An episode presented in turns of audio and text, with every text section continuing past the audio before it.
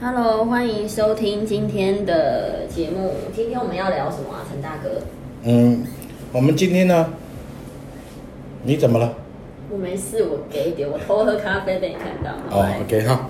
那么我们今天来聊的呢，是关于呃有关于自备款的部分。我们到底房买买屋的部分的自备款要从哪里来？哦，对呀、对，啊，那呃，首先在我们要讨论说买屋自备款从哪里来的时候，我们再来讨论的是，你第一个是为什么要买房子？诶、啊，因为钱不知道放哪里诶、好像啊买股票也怕亏钱啊，然后啊老人家都说你就是要买房子，好，所以也就是说，你是手上有闲钱，有自备款，但是你不知道放在哪里，所以呢，你才买房子。那么这一类的问题呢，是属于比较小型的类题。那么，因为你已经有钱了，你只是考虑买或不买，那啊买哪里的问题。可是对对于有一些只有刚刚出社会，或者是呃一些双薪族，两个人刚结婚，可能一个月薪水两个人加起来也不过是六七万，然后他还要生活，他能不能买房？我想这个是大家会更想要关切的问题，因为毕竟。呃，有钱再去买房子这件事情确实是容易得多，没有钱大家都不敢梦想买房子，啊、这个是大家目前要面临到的问题。是那么在讨论这个问题之前，我们再来讨论为什么要买房子的问题。哦啊，那很多人买房子是认为说有这个安定感啊，啊，放在这个房子上面啊，保值会有这种让你安全感啊。是啊、甚至于就是说，呃，你买房子，你去投资，你会有利润，你会赚到钱，你会有那种呃觉得很快乐啊，类似是这样的东西。所以其实买房子它是一种感觉，哦，房子不是家，房子是家这件事情是大家被建商还有广告给蒙蔽了。家跟房子原则上不能成为一体，一个完整的家应该是两夫妻很和睦，不是天天为了小孩、老公吵架。这个家就叫做家，就算你拥有三个家，你每天在那边吵架，也是一样不成为一个家，欸是吧？真的说了好多人的贵妇，是贵妇深宫贵妇的 心声吗？啊，对，所以说，呃，为什么从一个房地产的这个专业人员呢，不先从专业的角度切入？是因为你切入专业的角度，其实并不能够实质改善真正的问题。我们要先谈一个家，家的概念是因为呃两个人的组成，然后或者是生了小孩，那么成立一个家庭之后呢，认为应该要有一个属于自己的地方，才能够觉得安全感。哎、陈大哥，我觉得你真的讲到重点了。是。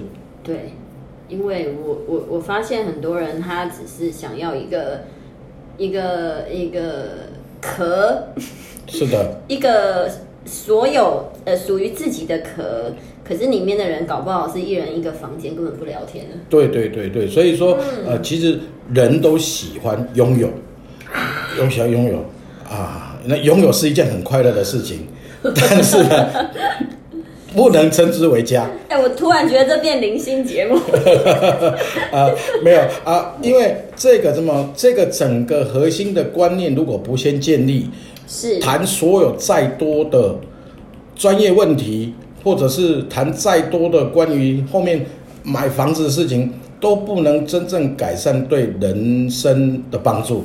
所以，为什么在谈房子之前，我们要先谈为什么我要买房？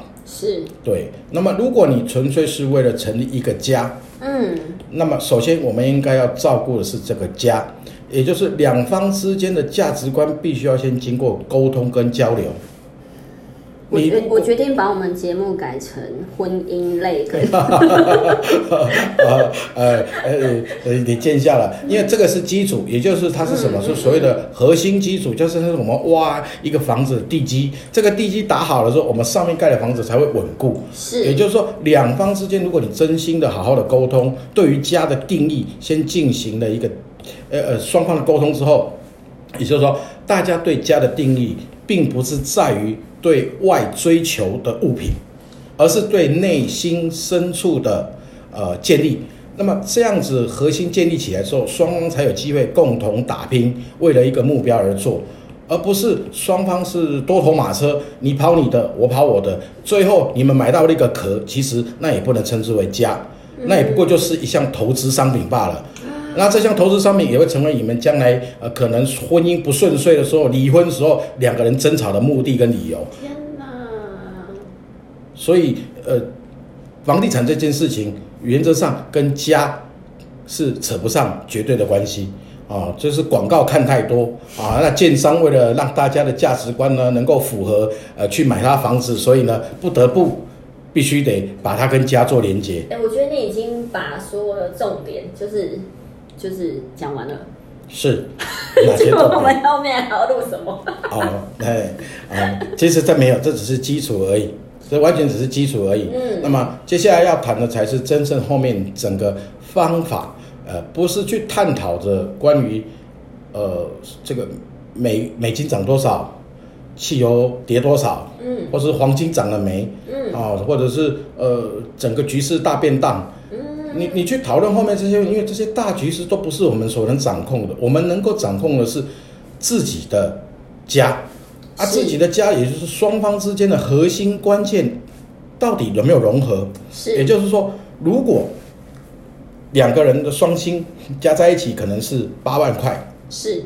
透过租房可能扣扣掉一万五，生活费东扣西扣，可能可以存个三万块钱。是。那么这这这个三万块钱会成为你们所谓的理财基金。是那么这个理财基金的部分呢，你要累积到一定程度之后，才能够讨论这些事情。也就是说，三万块钱到三十万块钱，其实原则上这些所有的通膨跟所有的这些黄金的涨跌，跟你一点关系都没有，因为你的基数根本达不到那样子的一个程度，跟这个社会来做竞争跟比较。